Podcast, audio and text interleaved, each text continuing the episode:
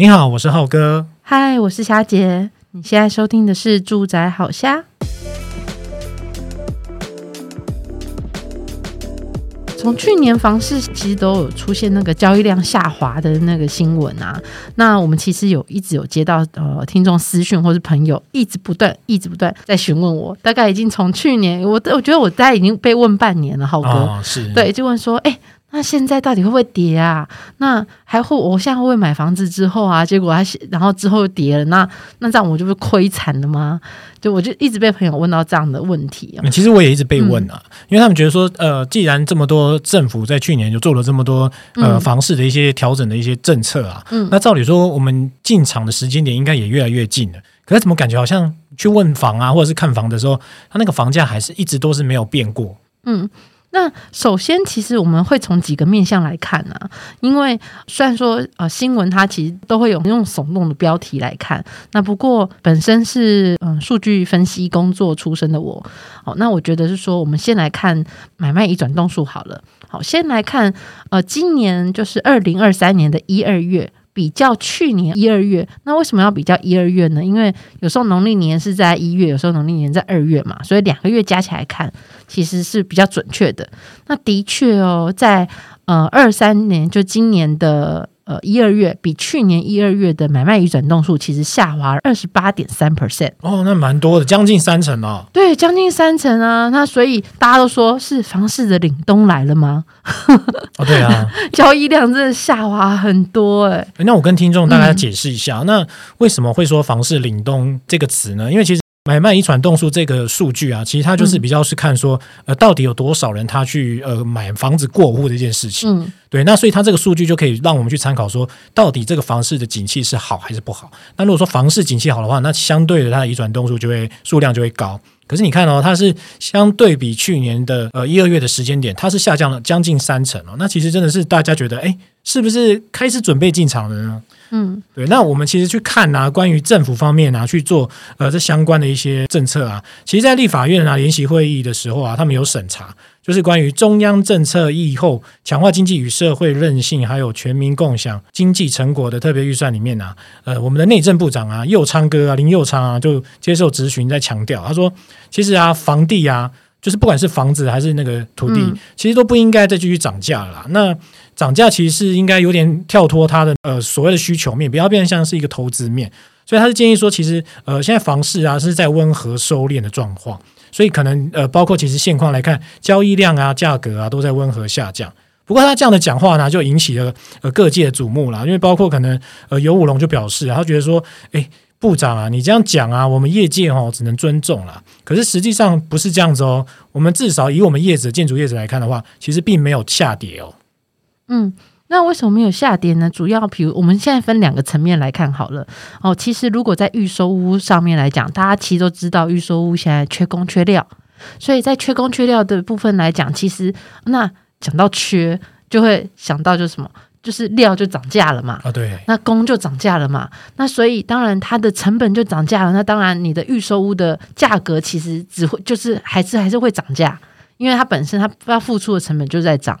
所以包含在预售物的部分，即使现在的是呃量缩，但是价其实没有跌，反而还有可能会涨，那因为主要来自于缺工缺料的部分。对，好，那这是这是呃预预售屋的部分。好，那再来预售，因为没有跌，反而还可能会涨。那所以其实在，不论在呃新城屋或在新古屋的部分，其实目前看来，其实价格大概都是停涨的部分，没有跌，但是是停涨。那中古屋的部分，我反而看到其实是有缓涨的趋势，它没有跌哦，是在缓涨，缓涨。对，好，那为什么是缓涨呢？主要来自于其实，呃，因为大家对于新城屋，因为呃延迟交屋嘛，所以就会觉得说，哈，那这样子以前要等个两三年，我其实就盖好了，我就可以住进我的新房子了。那现在可能现在一签，有时候要签到五年或六年哦，对，哦，那时间就拉长成两倍了。所以那当然大家就会偏向于说已经盖好的。那那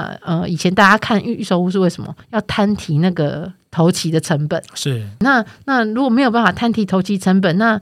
等于是说，那荷包预算就只有这么多的状态下，啊啊、那就会选择往中古屋的方向去进行。所以有些地方中古屋其实还是在慢慢涨，只是没有涨那么多。对对，这样就蛮蛮好笑的，嗯、也是蛮逗趣的。因为你变成说，嗯、呃，我原本买预售，我是期待说我的成本一开始金金钱的投机款成本不要这么大。嗯，可现在变成说有一种，你买预售屋跟买新成屋是同样的一件事。嗯嗯，对，难怪就是大家都开始往中国去看了，这样。对，呃，只有一些地方啊，可能比较可能会有下跌的趋势。那主要是那些之前呃，可能因为比如说呃，比如台积电的新闻啊，或者是某些涨的地方太快了，比如说像高雄男子，或者是台中的一些新兴从化区啊，或者是之前涨得飞快的桃园青埔。好，那那些的新新屋才有可能会会走向就是停或是呃微跌的趋势了，就是修正啦，它的价格稍微修正，把它修正回到正常的趋势这样子。嗯、对对对，好，那还有一个面向也带大家，因为这也算是蛮新的哦，像呃呃，像今天我们在录音这个时间点啊，是大概三月十三号。好，那我们有看到这个新闻是指出说，因为其实还有一个面向可以观察到说，呃，投资客因为。大家都知道，政府打房那几件是为了打投资客，是那到底有没有打到投资客呢？那可以从哪个面向？可以从法拍屋的面向去去看。好，那因为投资客最好就是出售嘛，红单转让啦，要不然就是他可能真的哎跑不掉，被套牢了，所以为什么被法拍了？因为付不出银行，但是。后来在新闻指出说，其实央行在去年四度升息，然后呢，大家都还期待说，诶，那法拍的断头潮会不会出现？然后就等于是等于是大大量的房子涌向法拍屋。那不过呢，其实后来去看了一下，我们调了一下就是廉政的资料啊，全国房贷违约率只有万分之七啊，万分之七啊，对。然后呢，六都在于万分之四到万分之九。好，那高台北市的违约率是最高，是万分之万分之九，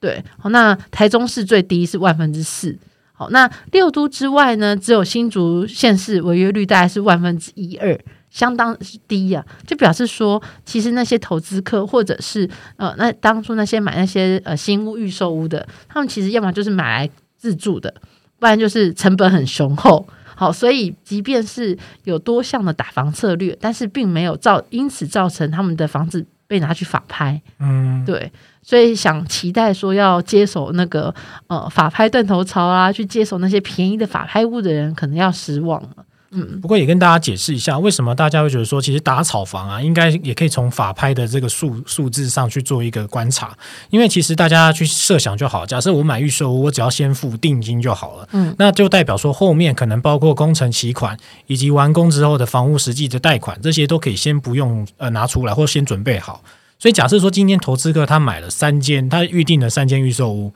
那因为这个打炒房效应的关系，他要出脱，可是他来不及出脱，那他势必就必须实际上拿出这些钱，这三栋房子的钱，去把这些头期款、工程期款都把它付清。所以，当他没办法付出钱的时候，银行就会把他的房子做法拍。对，那其实在这次的呃，我们看廉政中心的那个结果啊，你会发现其实呃，法拍的那个数据上其实并没有太大的起伏。也就是说，可能啊，也可以有一种说法，就是大家在预期政府打炒房的心态下，其实有些投资客他都已经提早离开了。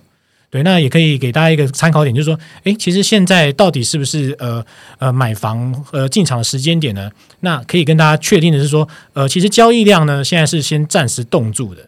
那冻住的原因呢，就是代表说它的价格其实是大家都是先 hold 在那个价格上。对，那至于价格会修正到什么程度，会真正产生所谓跌价这件事情呢，可能要再给他一点时间，后续再观察它这样子。嗯，那就。嗯、呃，我观察了这半年，因为被问了半年，是好个呃，所以应该说虾姐这里的观察的小小的浅见，我个人个人的浅见，虾姐要说一下她的观点。我觉得，如果你现在是手边有就是投期款，也一直都在找房子的人，那我觉得大家可以趁这波缓涨，或者甚至呃房价停滞的这阶段啊，就是其实呃看到喜欢的房子，其实就可以去出手去谈了。对，好，那虽然不见得说你可以下杀到什么样的程度，可能可以跟呃实呃实价登录，当然那个实价登录不是两年前啦，假设他那一个那一栋的实价登录可能是两三个月前，或是半年前，我觉得都都是可以参考的价格，你可以用这个价格去跟屋主谈，那我就我我觉得都可以有成交的希望。对，那当然因为也是趁着缓涨，所以等于是说现在其实。呃，外外面的呃，以现在我们在分析，现在在各个就是呃市场上面，全台目前现在销售大概实际销售房大概有二十四、二十五万户哦。那那那当然也都集中在都会区比较多，所以其实现在的选择还蛮多的。那大家可以趁着缓涨的部分的时候，其实可以多挑多看，找到自己理想中的房子。哎、欸，那你这样讲也倒提醒我的一点、嗯、因为其实我的朋友也在问我说，嗯，呃，他已经准备了一个投机嘛，甚至爸妈有有在帮忙他这样子，嗯，那是不是可以进场？可是我觉得应该再厘清一点，就是其实应该说你可以开始有一个心理准备，就是我要开始。开始去看更多房子了，对，就至少说你在这段期间，你还在犹豫的期间，你还在观望的时候，你先把你所有看房的你的喜好跟需求以及经验呢都累积起来，嗯，对，那等到一个好的时间点，也许在某一个时间点上，可能刚好又有新的政策，或者是建商有做一些让利的一个动作，价格往下跌的时候。你可以理解说，这个房子的价格跟需求是你想要的，嗯、那这时候再去买它的时候，其实你就不会有太大的一些疑问在里面。嗯，对，所以我觉得这个做功课的准备炒，应该是其实应该是今年上半年蛮重要的一件事。嗯，因为现在比较多像比如政策啊，比如说是不是五月就即将开跑这件事情，好，那其实大家都还在观望。那所以现在三月嘛，离五月其实还有段时间，那我觉得房子就可以先看了。对，那那等到时候五月正式正式上路的时候，哎，那可能在这点这期间，你已经可能已经看了十几间、二十间房子，已经在做选择。那到时候再做出价，我觉得也是也是一个适合的时机点，这样子。对，对，那不过大家已经如果真的也是比较幸运啊，你已经在前面已经累积一些看房的经验的时候，你开始觉得好像找到不错的呃房屋。你要打算入手的时候，可是也不要忘记哦，你要算一下你的每月还款，你能不能去负担它？嗯、对，那如果说这方面呢，其实你都已经打量过的话，我觉得或许现在也是一个可以出手的机会。千万不要就是常常有一个状况，就是你已经决定买房了，也签约了，这时候才发现，哎，怎么你连呃头期款，或者甚至后面的一些呃，你是用一个宽限期去做一个延缓缴款的动作？对，像预收也是，预收也常会有一种状况，就是大家可能付完了定金跟工程请款之后，开始进入银行贷款、付贷款的阶段，其实他就觉得捉襟见肘。对，那以上就分享给大家哦。嗯，好，那这其实是我们难得在聊那个房市相关新闻嘛。以后如果后续有什么样的房市观察，我们会不定期跟大家来做分享。好，那我们就下次聊喽，拜拜，拜拜。如果你喜欢今天的内容呢，别忘了到 Facebook 搜寻“住宅好虾”，让我们陪你虾天虾地虾聊房事相关大小事。